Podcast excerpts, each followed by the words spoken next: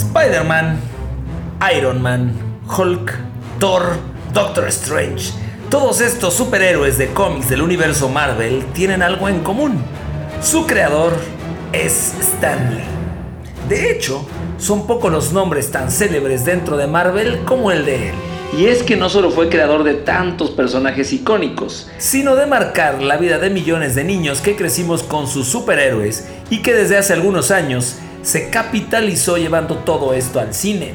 A continuación, descubre un poco más sobre la vida y la obra de este genio que revolucionó el concepto de lo que son los superhéroes a nivel mundial.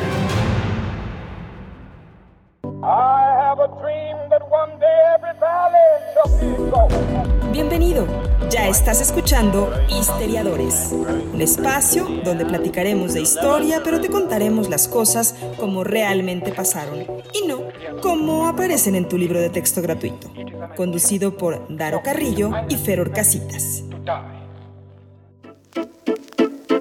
¿Qué pasa amigos historiadores? Sean todos ustedes bienvenidos al mejor podcast del mundo mundial, transmitiendo directamente desde el planeta Kepler. Los saluda Daro Carrillo y aquí a mi izquierda su, su historiador, su historiador de preferencia, mi querido Ferro Craxita. Mi crack, chingados. ¿Cómo andamos, mi crack? Historiador, e historiador. Porque uno no tiene esta peleada con la Para otra. nada. Somos aquí eh, muchas cosas al mismo tiempo, mi crack. Este, mi crack, tú eres chef, crack. Eh, dentro de muchas otras cosas, así es mi crack. Pero pues aquí andamos, mi crack, viendo la verde. Viendo sin albur, porque va a decir, ah, No, no, ya no. sabía, ya sabía. La verde, la verde. Viendo la selección mexicana mientras estamos grabando, ustedes no saben cuándo. Este, porque. pues, Sí, ahorita hay mucha actividad exacto, Eh. exacto. futbolística. Pero ven, mi crack, cómo te trata el casi verano. Híjole, estoy tan feliz, crack, por dos cosas. A ver. Uno, ya hace frío. O sea, ya no hace tanto calor. Correcto. Dos, ya se acabó la gente que decía que hacía mucho. Justamente, mi crack, hoy justo estaba pensando en que ahora ya va a empezar el tema del team frío. El team frío. ¿No? Así de, a ver, ahora qué tal, ¿no? A ver, no se quejen de que, bueno, falta un buen, ¿no? Pero, Pues sí, sí, sí, pero pensaba así en diciembre, a ver, a ver ahora los del team frío. ¿Qué van a estar A ver, diciendo? no, qué rico está el frío así, todos cagados de frío. Tú, creo que no te he preguntado, creo no, no, no recuerdo si te lo había preguntado, pero tú eres team frío o team calor. Yo soy team calor, mi Team calor. Toda la vida. Ya, entonces, aunque sí estaba asfixiante y te choca la gente que está Prefiero. quejándose del calor, prefieres calor. Al grado de que si hay que escoger entre la ventana abierta eh, y dormir con mosquitos, o tener calor y dormir con la ventana cerrada, prefiero dormir con la ventana cerrada. crack. Te cae. Así, yo los moscos es algo que no soporto y no Sí, tolero. sí, sí, eso, en me, eso, eh. me pone muy molesto. Muy molesto. Muy bien, yo a mí por el contrario, crack, yo soy team frío. Sí, justo te iba a preguntar. Sí, crack. por- sí, que me ibas a preguntar ya. Este, pues la verdad es que no sé, hay una onda especial con ese clima que me encanta y a mí me encantan los días nublados y si llueve mejor me raya y no me importa y no sé, pienso este, entonces me hace un día quiero calor, pues voy a ir a Acapulco, pero mientras Algo que, que yo disfrutaba mucho en, en Guadalajara, cuando Ajá, íbamos ajá. por allá, mi crack, era la lluvia. La lluvia en Guadalajara es un, es, o sea, es todo una, un acontecimiento. Y tenían la fortuna de vivir en un tercer piso, y entonces se alcanzaba a ver desde el balcón cómo se iba acercando la tormenta. Sí, la sí. veías a lo lejos y los rayos, y, y se iba acercando, acercando, acercando, hasta que pronto empezaba el viento cada vez más y más fuerte. Y eran unas tormentas, Trombas. así unas trombas, aparte no de 10 minutos, o sea, eran 40, 50 minutos de lluvia maciza. muy maciza. Sí, y, y- y algo pasa cuando llueve en Guadalajara porque la gente pide control y en las dos calles que hay se hace un tráfico espantoso, pero fuera de eso, la verdad es que sí, llueve muy a gusto en Guadalajara. Eso, eso sí es cierto, mi crack. Y siempre es muy bonito eh, ver llover, ¿no, mi crack? Ver llover, ver ver llover, ver llover. hay gente que sí le gusta ver gotas más grandes, gotas más chicas, este, cada quien. Pero no, mi crack. Eh, en fin, En fin, tenemos comentarios de nuestro. de gol nuestro de. México, chingada madre. Mira nada más. Vaya, después de belleza, 45 chingada minutos. madre, Después de tantas quejas. Bueno, mi crack, regresemos. Tenemos Mira, comentarios. a- acá de- tengo un mensaje de una nueva fan que se llama Gaby Him. Ok. ¿Qué dice? Hola, me encanta su podcast, porque así obviamente lo dice, ¿no? Lo inicié desde el episodio 1 hace menos de dos meses y voy en el 44. No. No quiero saber cómo están sus riñones. Tengo unas recomendaciones. Y fíjate, ¿eh? Aquí nada más checa. Esa musiquita de fondo entre jazz con no sé qué tipo de elevador de hotel viejo no me encanta. Pero me imagino que ya es parte de su sello. Y la neta, Gaby, aunque te estimamos mucho, la neta nos vale, no la vamos a cambiar. Adicional, el capítulo del Titanic, que es como el 4, ¿están seguros? Investigaron todo. Pues mira, mi crack y yo estuvimos en el Titanic y así pasaron las cosas. Y luego bajamos a- a- al submarino Con el a ver antes de que pasara el Exacto. desastre, ¿no? Pero para ver que todo estuviera en orden. Que coincidiera. Sí, Y sí, sí estuvimos ahí, Gaby. De verdad fue un iceberg. No, siento que Gaby raya en creer que la Tierra es plana. Espero que Híjole. te equivocas. Siento, porque de verdad chocó. Sí, porque de último momento decidieron no subir al barco tan personajes tan importantes que ahora rigen al mundo. achis, achis. Se cuestiona. ¿Ah, sí? Dice, falta información. Saludos, los quiero. Ya nos quiere. Este, no. Sí, chocamos con un iceberg. ¿Cómo se llama esta gente que son este... Tierraplanistas. Sí, pero en general, ¿cómo se les dice? A los que no creen, Ay, güey. O sea, es que no sé qué quieres decir, crack. No sé, que ha sido un día muy complicado. y este whisky no ayuda. Pero bueno, Exacto. vale, vale. ¿Qué importa, chica? Vale, vale, crack. Mm, Pero ya, eso- ya llegó la inspiración. Eso no- Conspiracionistas. Ah, conspiracionistas. eso es lo que quería decir. Ya llegó la conspiración, digo, la inspira- inspiración. Creo que ese no es el único mensaje que tenemos No, mi el día de hoy. Por ahí eh, re- eh, subimos la efeméride de que, que Ronaldo había logrado ser el mayor eh, anotador en Copas del Mundo hasta ese momento. Ahí de, donde lo puso mi Rubens, ahí dice. Ahí dice, ¿no? El texto lo dice, ¿no? Y hay gente que nos contesta. Miroslav Klose. Hay que leer bien. ¡Carajo! ¿Quién fue? ¿Quién fue mi crack? Tú Lalo. Mira, Edmundo Monroy. No, no no, lo- no me la hagas, Edmundo Monroy. Por ahí dice. Y, y- y- En ese momento, me sorprende, mi crack, que es una persona con mucha atención al detalle. Pero creo que aquí sí se le barrió. reprobado. Pero bueno, le vamos a mandar un gran, gran abrazo. Y pronto echaremos. ¡No! Híjole, crack. ¡Uy! Bueno, ahí tienen sus historiadores de confianza porque ya nos vamos a comer. Damos por terminada la clase de hoy. Pues ahí está mi crack, después de una cena de campeones. Ay, cabrón. Muy Vámonos de lleno con el episodio de esta semana. Porque resulta, crack, que un 28 de diciembre de 1922. No, no te vamos a hablar de alguna broma del Día de los Inocentes, sino que es la fecha de nacimiento de nuestro protagonista del día de hoy, el buen Stanley Martin Lieber, alguien a quien seguro conocerás más por su actual nombre legal, legal, güey. Legal, güey. el famosísimo Stan Lee. Ahora, no, no Paco, ¿no? No es Paco. No, no, no. ese es otro. Híjole. Ese episodio está. Ese hay que sacarlo. Paco Stan Lee. sí, sí, sí, sí, sí. No, pero este es sin el Francisco, nada más el Stan Lee, ¿no?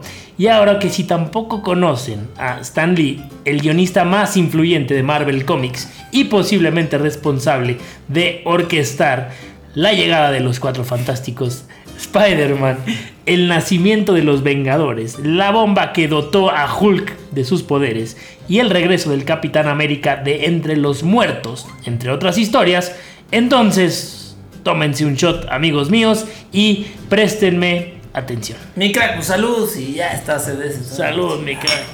Qué buena intro.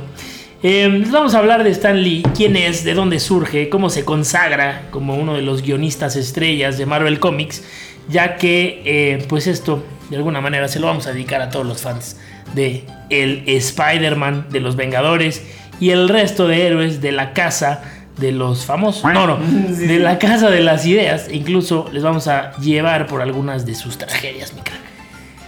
Pues miren, no es una casualidad, amigos, que Nueva York sea el escenario de la mayor parte de las aventuras de los superhéroes de Marvel Comics. Stan Lee, como su colega Jack Kirby, que es el otro padre de Marvel muy famoso, junto al cual firmó a varios de los mejores personajes de los cómics, era nativo de la Gran Manzana, De ahí que su ciudad en esencia sea otro personaje de los cómics, algo que transpire eh, en alguna de la misma forma de entender el universo Marvel, o sea, sí, prácticamente todas las historias chidas pasan en Nueva York. De hecho, Stan Lee lleva a Nueva York. Si Paco está ahí, está muy difícil. no puedo quitármelo, aparte que estamos viendo la serie, bueno. Oye, sí, está, está, bueno, está, está, está, pesada. Qué lindo soy, qué bonito soy, como me quiero. Ah, ah. Bueno. Paco Stanley llevaba a Nueva York en los huesos a un nivel que incluso su propia firma es un tributo a esta ciudad. Y es que cuando los editores y las cartas a los lectores las firmaba Stan, estos eran un medio personalísimo entre el, entre el escritor y los fans. De ahí que buena parte de estas secciones se firmaban con una única línea que decía Excelsior. Pero ¿por qué Excelsior? Pues ni más ni menos que ese lema que aparece inscrito en la bandera a los pies de la bandera de Ciudad de Nueva York. Ahí dice Excelsior hasta abajo y así firmaba Pac Stanley. Todo. Bueno, Stan comenzó trabajando en lo que consideramos producciones literarias a una edad pues bastante temprana, ¿no? Aquí en Manhattan, aunque más bien mm. podríamos decir que eran obituarios y notas informativas para el diario del Centro Nacional de Tuberculosis. Lo mismo, crack, siempre. Siempre la tuberculosis. Tuberculosis para todo. Yo creí que era el Centro Nacional de Tuscumbia, pero no. no. bueno, y esto pues al final fue un humilde comienzo, ¿no? Para alguien que desde que asistía a su escuela allá en el Bronx, pues soñaba en convertirse en el autor de la próxima gran novela americana, ¿no? Mientras alcanzaba la madurez, siendo ya un adolescente, su tío Robbie Solomon, eh, pues resulta que lo introduce en el mundo de las revistas eh, y de los cómics en Timely Comics, una editorial que en los años 50 se iba a convertir en Atlas. Eh, el, Jalisco, ¿no? En el Atlas, el güey que carga. Ah, sí. el libro es de larguísimo que no cabía en la mochila. y en los 60 pues esta editorial se convertiría ni más ni menos que en Marvel Comics, ¿no? Con apenas 18 años, él empieza a trabajar para Joe Simon, co-creador del Capitán América, junto a Jack Kirby, quien por entonces pues era el editor de esas publicaciones, ¿no? Eh, Stan fue asignado a pequeños encargos que pues al principio eran más bien pues como de botones, ¿no? De, de qué? Del empleado B, del, empleado IBM. Del estudiambre. El estudiambre. Del criado. Exacto. Pero en 1941 se le encarga su primer gran guion para una de las historias del Capitán América, el Comics Number 3. Y en dicho número firmaría como Stan Lee reservándose su verdadero nombre para alguna obra de más, pues de más, este, Sí, exacto. Bueno, eso es lo que esperaba él, ¿no? Introduciría el concepto del escudo del Capi América rebotando contra paredes y objetos para desarmar a sus enemigos. Poco después crearía su primer personaje, el Destructor, uno de los héroes clásicos de esta edad eh, dorada de Marvel, al tiempo que colaboraba en la creación de nuevos héroes y villanos. La salida de Simon y Kirby de Marvel, debido a disputas internas con la directiva de Timely, le valió para convertirse, aunque fuera de manera temporal, porque tenía 19 años, en editor interino. No obstante, mi crack, la maldita Segunda Guerra Mundial se puso en medio, detuvo su carrera, así como el de pues, muchos de sus contemporáneos. Y entonces, en lugar de ir al frente, resulta que Stan Lee se une a la retaguardia y se fue a la guerra, ¿no? Eh, como parte del cuerpo de señales de fuerzas de defensa. Esto es, en resumidas cuentas, mi crack, en comunicación y propaganda. ¿No? Por un lado, no solo tenía que aprender a reparar vías de comunicación, teléfonos, telégrafos, sino que también pues empieza a desarrollar una faceta de publicista, ¿no? Que le iba a venir muy bien pues para sus trabajos posteriores. Uno nunca sabe, crack. nunca, sabe, para qué trabaja, ¿no? A lo mejor próximamente vamos a estar transmitiendo, no sé, ¿qué te gusta? El, la Copa del Mundo. Así es, ¿no? Pues por la experiencia que hemos, por la envergadura Tú has agarrado una envergadura, mi crack. Tremenda, yo he visto tu desarrollo. Oh, muy cabrón. Bueno, al acabar la guerra, Lee regresa a Timely, ¿no? A esta editorial, pero ahora como guionista jefe, Su oportunidad como editor, pues digamos que se esfumó en tanto la editorial cambiaba de nombre a Atlas Comics, ¿no? Eh, debido al Comic Code y a la censura, pues los superhéroes entraron en una especie de decadencia, ¿no? Y durante estos años, Stan Lee, como muchos otros, pues limitó un poco su producción creativa a historias de romance, vaqueros, este, hizo el libro Vaqueros. Libros ¿no? vaqueros. Ahí empezó todo, ¿no? También empezó a, a crear, cos- pues, eh, a crear historias de aliens eh, o cualquier cosa pues que demandara a su editor, el buen Martin Goodman. Buen hombre, ¿no? El Martin. Buen, buen, buen, tipo que inventó el libro vaquero. Hastiado cada vez más de la situación. Hastiado. Hastiado, ya estaba cansado. Este, traía la mano derecha ya bien fortalecida después de estar escribiendo en el libro vaquero. Este, bueno, estaba ya muy cansado de esta situación en la que no acababa de poder escribir aquella novela revolucionaria que tenía en mente con este ímpetu juvenil. Y el guionista vio cómo su paciencia llegaba al límite cuando Goodman trató de emular a la competencia de esta pequeña empresa llamada DC Comics de Julius Schwartz, que estaba haciendo su agosto con la Liga de la Justicia. Si todavía ustedes no la cachan, pues es la competencia directa. O sea, DC Comics es la casa de Batman, la casa de Superman, de Flash, de la Mujer Maravilla, de Linterna Verde, etc- etcétera. Etcétera, mi señor. En 1961, Goodman le encargó rescatar a los invasores, al Capitán América, a la Antorcha Humana original, Namor para contrarrestar a DC en las ventas. Contrariado, Stan regresó muy molesto a casa, decidido a aceptar este último encargo y dejar al mundo del cómic para siempre, porque esto no me va a dar de comer, No. dijo. Y pues aquí es donde llega su salvavidas. La verdadera superheroína. Exactamente. Su mujer, Joan, le sugiere, ¿no? Eh, que ya que iba a dejar estas actividades y esta compañía, pues lo hiciera a su modo, ¿no? Con ideas que había tenido en la cabeza, como la de tomar a gente como sus vecinos, eh, seres humanos corrientes, como modelo para crear estos nuevos superhéroes, ¿no? Joan no lo sabía, pero se acababa de convertir en la madre de Marvel En tras la madre. en la madre. y su idea fue tomada por Stan, le hizo caso, la escuchó como su fiel consejera y junto a pues su dibujante estrella eh, Jack Kirby le dio al mundo el primer supergrupo moderno llamado los Cuatro Fantásticos, ¿no? Un grupo que antes que héroes eran seres humanos, eran amigos, eran familia y tenían problemas pues como los tuyos y los míos, ¿no? Mi crack, ¿dónde invertimos? ¿Qué hacemos? en La bolsa. No, caben este, los cuatro Ferraris. Exacto. que eh, pues también discutían entre ellos y pues de alguna manera tenían y llegaban a ser disfuncionales, ¿no? Eh, y a estos superhéroes pues le siguieron Hulk, Iron Man, el hombre hormiga, el poderoso Thor, que yo no sé por qué no se llama poderoso Thor, Pues o sea, ¿por qué no se llama Poderoso Thor? poderosor, ¿no? Le hubieran puesto poderosor. Es bien poderoso. Es un poderosor, Hostias. tío, coño. Directamente desde Italia, Vic. Como la primera lo dije igual. sí, dijiste Poderoso Thor y yo. Pues Pues eso dice. se llama. bueno, y todos estos héroes pues tenían una cosa en común, ¿no? Repetimos el patrón, eran vulnerables, eran humanos y eh, pues tenían que eh, lidiar con problemas de la vida real, ¿no? Sin embargo, pues se llevaría la palma a finales de 1962, o sea, Y ya, fue como, lo hiciste muy bien. bien, aplauso. Ah, no.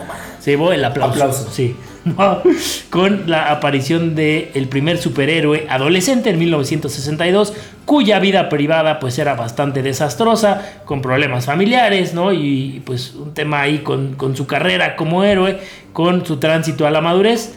Había llegado, mi crack, el asombroso Spider-Man. Este güey.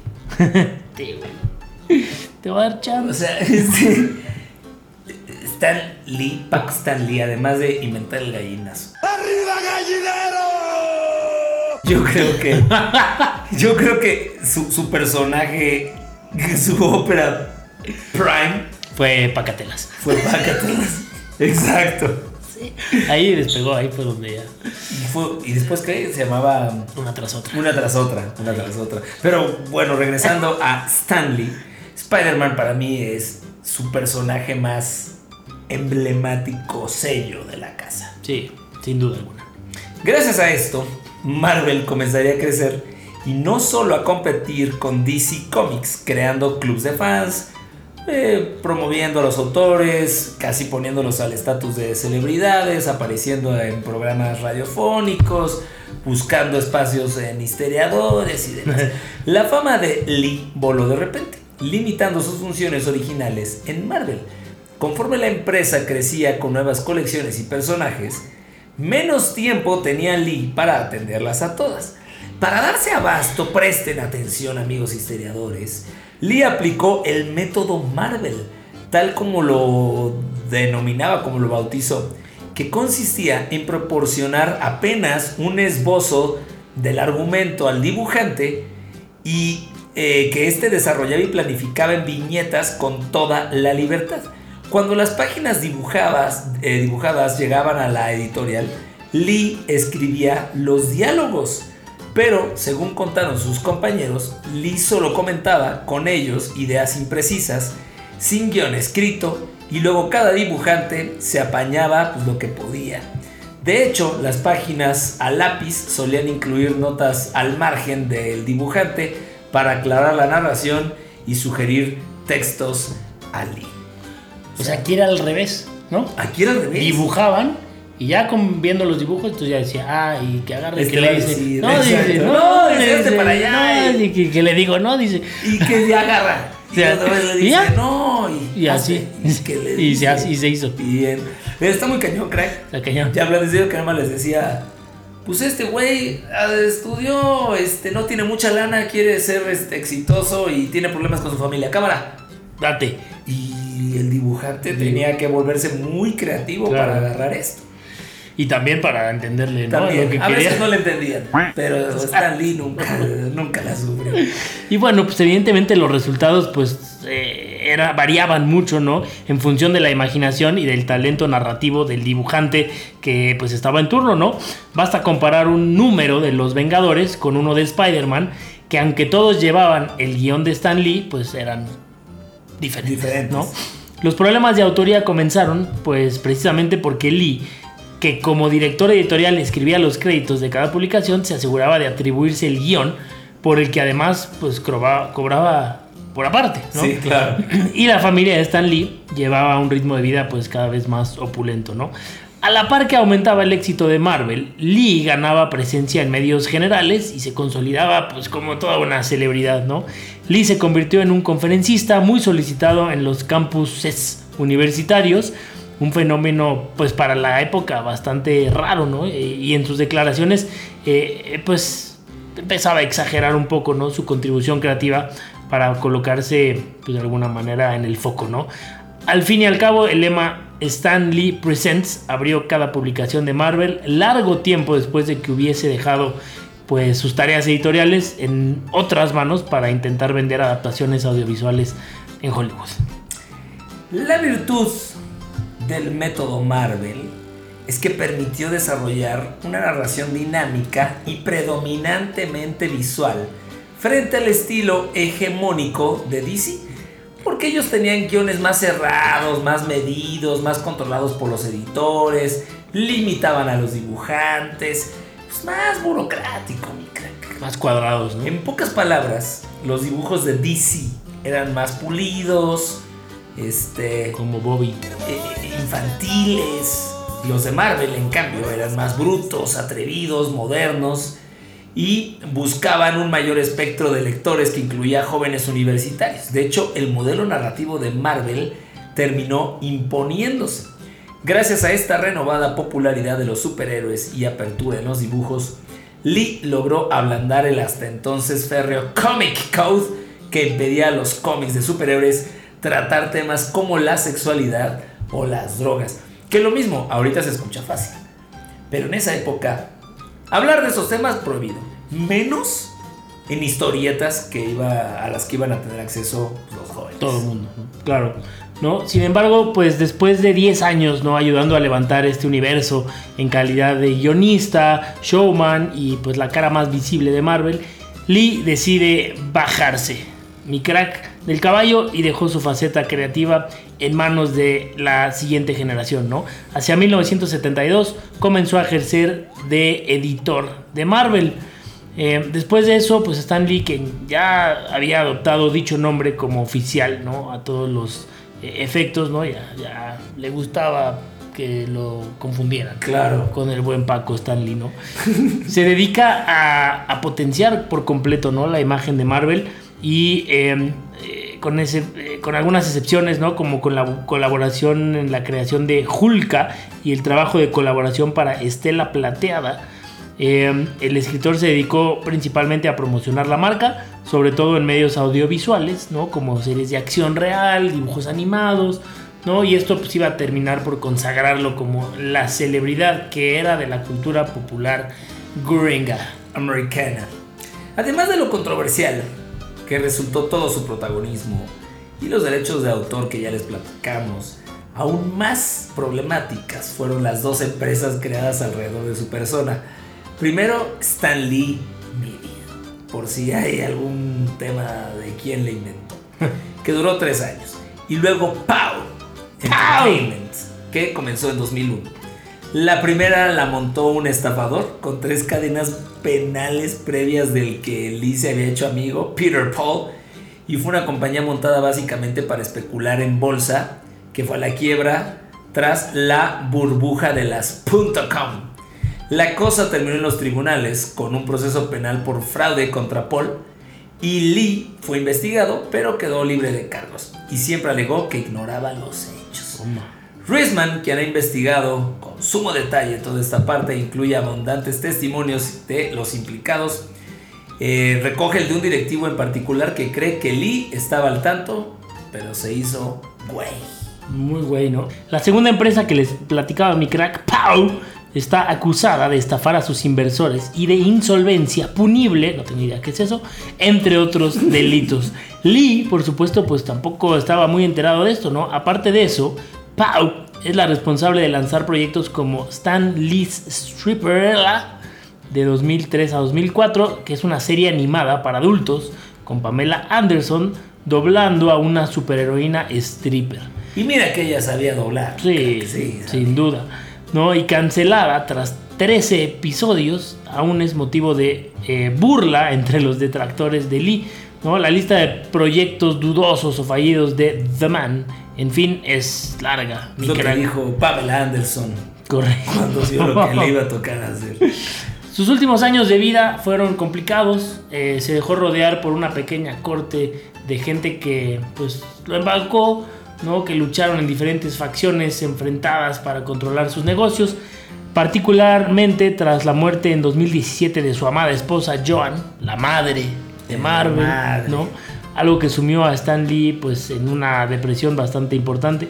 Su única hija, eh, Joan Celia Lee, también su principal talón de Aquiles, que al parecer pues tiene problemas mentales serios y discutía a menudo con sus padres, eh, se alió para manejar la herencia de su padre, que está estimada, mi crack, en 50 millones de dólares.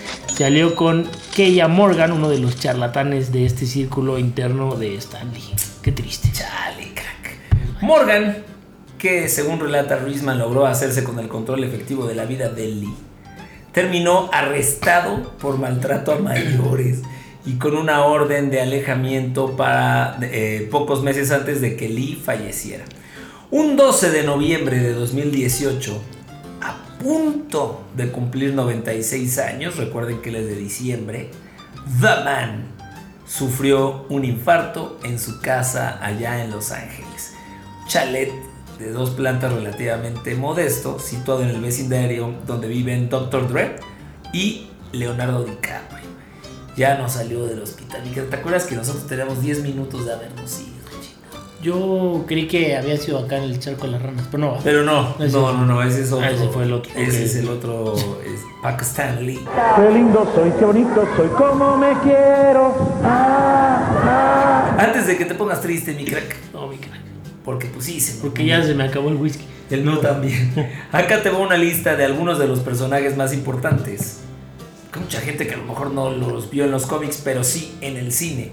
Está Spider-Man, Hulk, Iron Man, Thor, Doctor Strange, Black Panther, Black Widow, Ant-Man, los X-Men, Daredevil, Iceman, La Bruja Escarlata y hasta 300 personajes más entre secundarios, villanos and others. Oh my god. El legado del maestro Stanley, que además, pues muy chistoso lo vemos en sus, en sus cameos, en sus participaciones en las películas de Marvel, ¿no? Sí, sí, sí. Este, manejando un autobús. Toda una institución, ¿no? Y toda una biblioteca de creación de personajes, ¿no? Qué capacidad para, imagínate, para crear 300 personajes así, con personalidades diferentes, con eh, poderes diferentes, Diferentes. con problemas de la vida cotidiana diferentes. O sea, es que ahorita que decimos la lista, o sea, tú no puedes percibir la, la- la historia de las caricaturas y demás sin Hulk, Claro. sin Spider-Man, sin los hombres X. Este. Y todos estos los creó este güey. Sí, sí. Todos salieron de, ¡Qué su, locura! de su creatividad. Y después Disney compra Marvel y ahora tenemos películas de todos estos güeyes. Claro. Y qué tremendas. películas, ¿no? Qué o sea, una tremendas. producción y una cantidad de dinero ahí, unos presupuestos. ¿Ya, ya viste la última de Spider-Man, crack? No la he visto, Bueno, bueno. vamos, de una vez. Mira, Ahí nos vemos. está Lee. increíble. Sí. Tremenda. El multiverso de Spider-Man es una locura en la animación tremenda. O sea, increíble. Pues desde la primera película de Spider-Man, ¿no? O sea, rompió con, Ay. con todo, este. Fue algo muy innovador, ¿no? Y nunca habían, Maguire. nunca habían hecho una película de Spider-Man en live action, Sí. ¿no? Este, había a lo mejor algunas cosas ahí en, en animación, pero yo me recuerdo mucho de esa primera película porque sí fue así, eh, pues un éxito rotundo, ¿no? Hay, hay este, en esta película Ciertas, ciertas, cuestiones cosas, ahí. cosas ahí con eso. La neta la tienes que ir a ver, está tremenda. Y pues nada, agradecerle a Stan Lee que falleció a los 96 años de edad. Sí, duró, duró bastante, ¿no? Y, y pues uno más, mi crack, a la lista de los cracks del buen Stan Crack Lee. Stan Crack Lee, No. a Paco Stan Crack Lee, que se une a- al cuadro de honor. Y bueno, nos quedan cinco. Cinco. Cuatro y el recuento. Oh my god. Así cuatro y el recuento. Sí. Y ahí sí vamos a pedir la votación y, Pónganse abusados. y vamos a ver este, quién va a ser el crack. El crack de El cracks. crack de cracks, obviamente, debajo de nosotros. Claro, por supuesto. Pero bueno, cambiando de tema y hablando de cracks, aquí está mi querido Feror Craxitas para hablarles de las efemérides. Las efemérides. Bueno, pues ahí les van las efemérides de un 4 de julio. Bien es conocido ese día Así ¿no? es, en los Estados es. Unidos como el Día de la Independencia, pero no les vamos a hablar del Día de la Independencia porque un 4 de julio, pero de 1996, en Los Ángeles, California, el informático indio Sabir Bhatia lanza el sitio web hotmail.com, No, el primer correo electrónico de forma gratuita. Sabir, Sabir, gracias, crack. sí te la sabes. Tú sí te las Tú sí te la sabes. Crack, yo todavía tengo y uso mi ¿Sí? cuenta de Hotmail. Yo también la tengo, la uso muy poco, pero ahí Pero está. existe. Ahí está, ¿no? Hotmail, para el que no sepa, fue fundada por Sabir Bhatia y Jack Smith y fue uno de los primeros servicios webmail en internet al lado de otra que se llamaba Rocketmail, que eh, pues años más tarde se convertiría en el famoso Yahoo Mail, ¿no? Eh, Hotmail fue lanzado, como ya mencionaba, el 4 de julio del 96, día de la independencia estadounidense. simbolizando la libertad de correo ISP y la capacidad de bandeja de entrada de un usuario de acceso desde cualquier lugar del mundo. El nombre fue elegido Hotmail, y esto estoy seguro que no sabías, mi crack, ya que en ese nombre se incluyen las letras HTML. Hotmail incluye esas letras sí no me las sábanas. que, pues, como todo el mundo sabe, es el lenguaje utilizado para crear las páginas web, ¿no? Dato curioso, llévenselo ahí de tarea. Eh, el límite de almacenamiento gratuito en aquel entonces era de solamente 2 megabytes. En diciembre del 97 reportaron más de 8.5 millones de suscriptores, es decir, año y medio después. Tan solo un año y medio después de su lanzamiento, Hotmail fue vendido a Microsoft por la módica cantidad de 400 millones de dólares. No va. Sí, güey. Hotmail eh, pues rápidamente empezó a ganar popularidad, ¿no? Eh, ya que fue lanzado para los diferentes mercados del mundo y se convirtió en el servicio de webmail más grande del mundo, con más de 30 millones de usuarios activos para febrero de 1999. Eh, muchos años después, el 19 de febrero del 2013, Microsoft publicó que empezaría la migración de cuentas Hotmail a una nueva plataforma de correo llamada Outlook. La migración de las cuentas Hotmail hacia Outlook se dio pues de manera bastante eh, sencilla, sin que el usuario incluso tuviera que intervenir. Desde aquel entonces, pues los usuarios contaron con una nueva interfaz de Outlook que era pues más limpia, ¿no? intuitiva.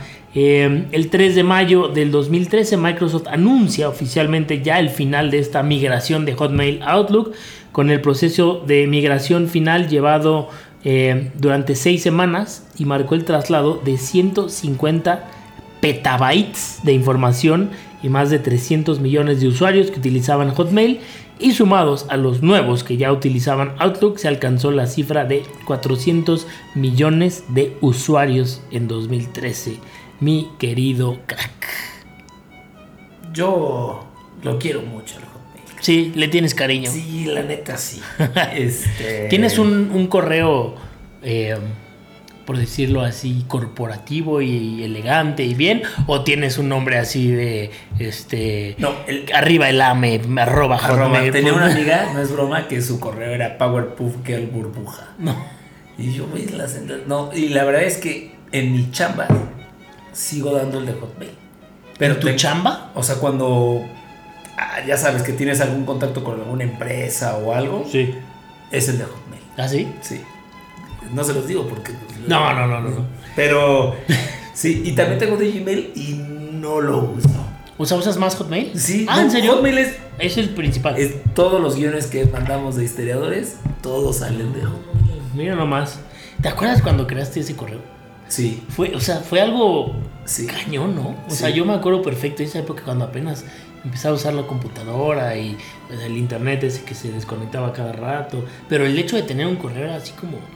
Y, y casi, casi era como de correspondencia, ¿no? Porque obviamente todavía no había la cantidad de email marketing que hay hoy en día.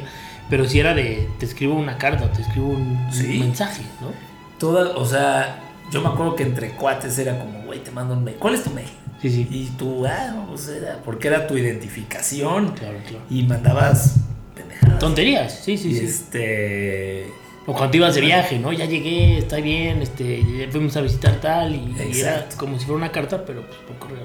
Era. Marcó una época así cañona, ¿no? ¿Por qué se acabó tan rápido, chica? Bueno, yo también ahí tengo mi correo de Hotmail. Tú, y no lo usas casi. Lo uso más para cuando necesito dar un correo que no quiero dar, ya sabes. Ya, ya, ya, estás despedido. Así. no, así de, este, regístrate a esta página para tener descuento, entonces es como, ah, voy a dar ese. Porque casi nunca lo veo, casi nunca lo uso. Ya. Entonces no me importa si está retacado de spam. El tuyo de uso es Gmail. Es Gmail. Correcto. Eso es que también. Y también fue complicada la, la- la transición, ¿no? Porque en algún punto fue como, puta, pues necesito cambiar y mandarle a todo el mundo mi nuevo correo y que la gente entienda que ahora es este mi nuevo correo, ¿no? Y sí fue un periodo ahí de transición, pues no sé, duró un año, una cosa así, en lo que ya completamente migré todo a, A Gmail. Eh, Y la cuenta, hace poco metí a la cuenta de historiadores que hemos visto cuatro veces. Y yo, ay, cabrón. y- ¿Tantas? Sí, no, exacto. Porque dije hace mucho que no realizamos, pero no, afortunadamente. Las, las, este, eh, las acciones siguen. Siguen, Siguen hacia arriba. Así es. Bueno, pues eso pasaba un 4 de julio de 1996 allá en California. Y bueno, pues eso no es todo en el episodio de hoy. Bien sabemos que sigue el famosísimo Daro Curioso. El Daro Curioso.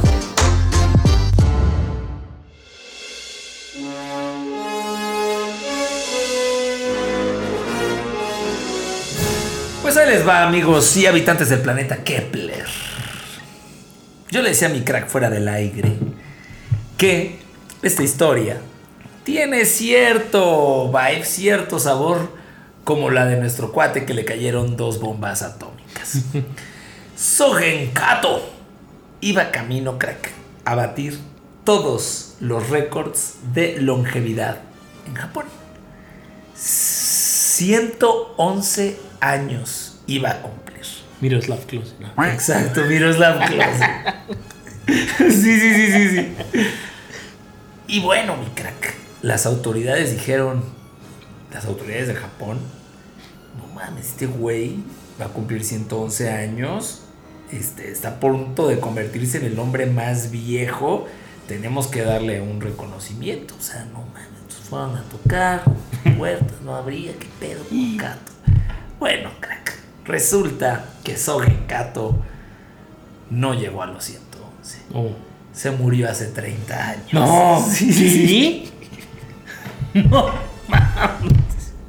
O sea, los 181. Exacto, exacto.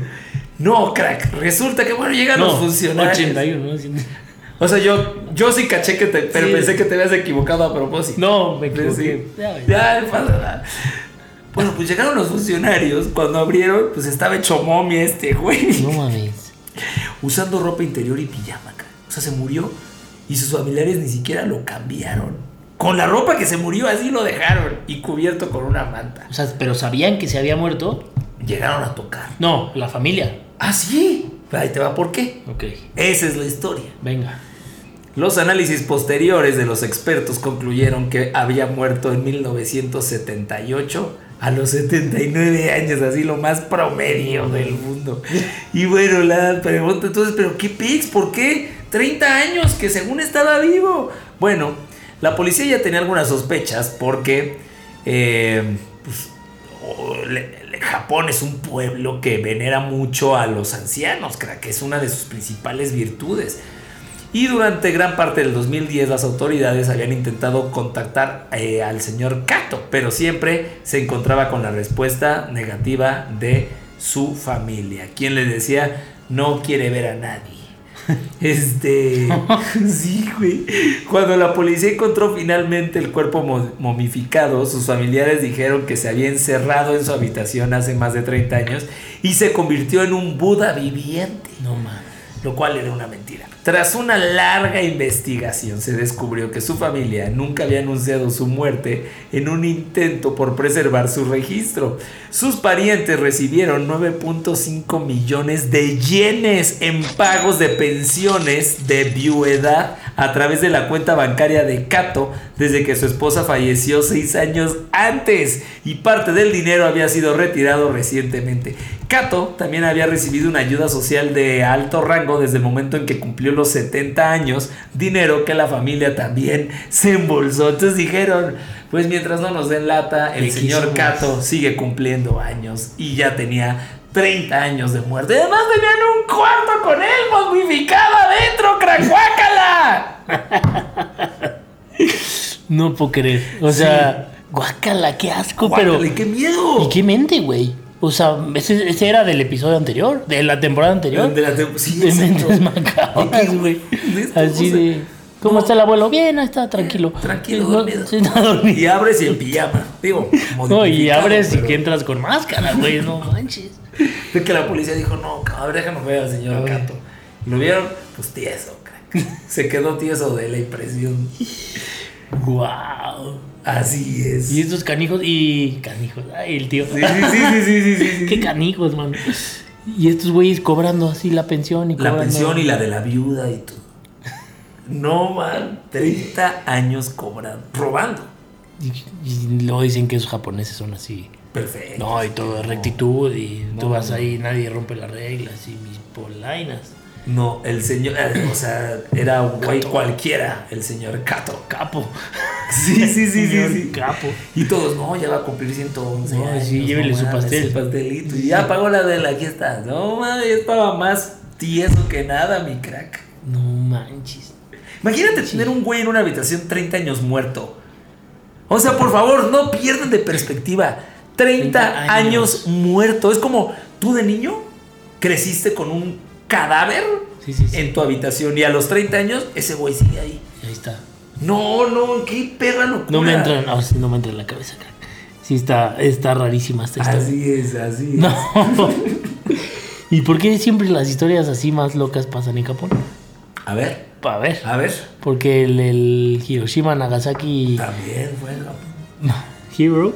Sí, sí, sí, sí, sí. Eso está atrevido, pero no, bueno. pues ese sí está tremendo, mi crack. Qué buen, qué buen dato. Ahí está la historia entonces de Sogen Kato. en fin, En fin, mi crack. Un episodio más. cuando son las 11 de la noche. Y nos quedan varias cosas por grabar. Varias cosas por grabar aquí en Historiadores, pero nosotros estamos aquí, bien. chido, Johnny Walker nos está tratando como reyes. como debe de ser. Nos está acariciando. Muy Ma- bonito. Estamos a minutos de que mañana sea sábado. Entonces, pues ya, su madre. Total. Mañana Total, eso. Mañana ya, su madre. Pero craxitas. Saro Carrillo. Y estos historiadores. Así pasaron las cosas. Vámonos. Damos por terminada la clase de hoy. Nos escuchamos la próxima semana en otro episodio de Histeriadores, donde te contamos cómo realmente pasaron las cosas.